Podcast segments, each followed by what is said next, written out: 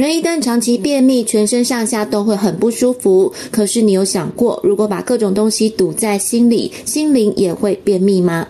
大家快乐吗？欢迎来到小鱼读书。今天要分享的书是《四句话变幸福，实现奇迹人生的 Ho'oponopono》。想要每周只花五点二零分钟就能掌握一本书的重点，记得按下订阅哦。延续上一周提到的零极限，其实相关的书籍还真不少，但是也有可能有才刚接触的朋友，这时候不妨以这本书来作为入门书籍。常年推广零极限的修兰博士认为，很多人常说要改变自己的命运，但是他觉得这个世界上不存在命运，只存在记忆。比方你觉得你会生病，这是你的命，但是修兰博士认为，这是因为祖先从过去代代传承的疾病的记忆。又或者你会认为跟这个人结婚是命运，但是作者认为，这是因为你抱持着依赖结婚对象的记忆，才因此认识了你的配偶。换句话说，人生当中发生的任何事情，其实都是潜意识里重播的记忆。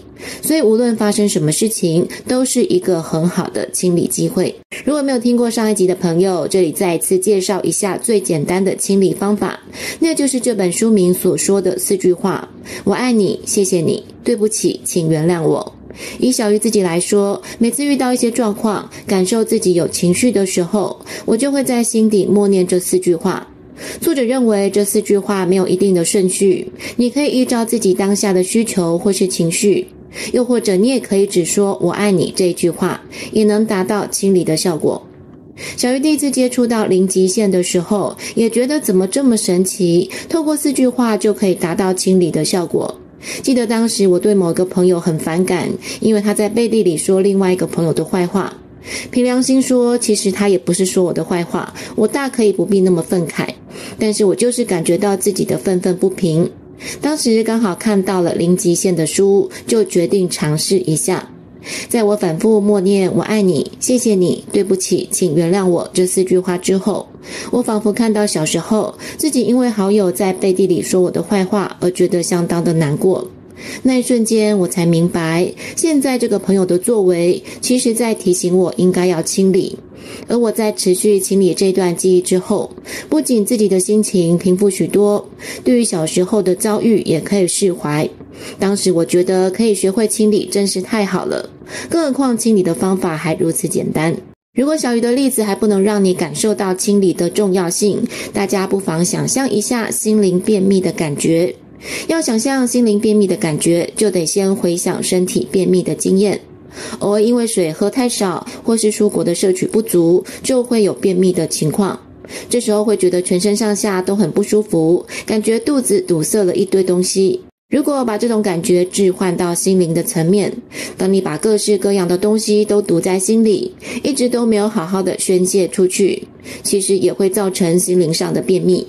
尤其如果你是属于会想太多的人，作者认为记忆也会比较容易，像是堆积在肚子里的气体一样，带给自己负面的影响。如果身体便秘，你都知道要多喝水，要多吃蔬果，甚至要去看医生来解决。那么为什么心灵便秘的时候，你反而置之不理呢？更何况即使你已经懂得清理，记忆还是会在下一刻又马上累积。因此，只有持续的清理，才有可能让堆积在心里的东西通通排除干净。最后一个重点是，请先照顾好自己。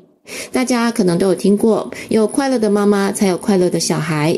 其实，我觉得这句话适用在每一种状况，也就是有快乐的自己，才有快乐的家人、快乐的朋友、快乐的同事。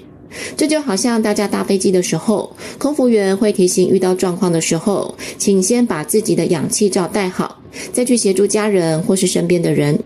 因此，关于清理也是如此。很多人学会清理之后，常常会出于好心，也想要帮另一半，想要帮家人清理。可是作者认为，第一步永远是先照顾好自己，接着才是家人。因为懂得爱自己的人，才会懂得爱所有的人。也许有的人可能会担心，这样不会太自私吗？但是其实，当你优先消除自己内在的记忆时，其实也自然而然消除周遭的人的记忆。因为无论是家人的疾病，或是另一半的工作，这些事情都不该认为跟自己没有关系。你跟你周遭发生的事物，其实都来自于自己重播的记忆。就好像开头小鱼提到的，被朋友说坏话的例子是一样的。你以为你感受到的是 A 朋友说 B 朋友的坏话，但其实当你自己开始清理的时候，你就会体验到那是过往记忆的重播。而当你持续不断的清理之后，就可以找回内心稳定的状态。你会感受到事情自然会朝最好的方向发展。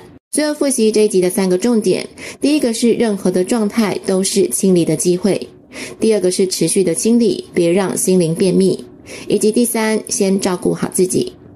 大家有关于什么清理的神奇体验吗？欢迎留言分享哦。最后记得按赞跟订阅，让小鱼更有动力分享好书。小鱼读书下一次要读哪一本好书？敬请期待。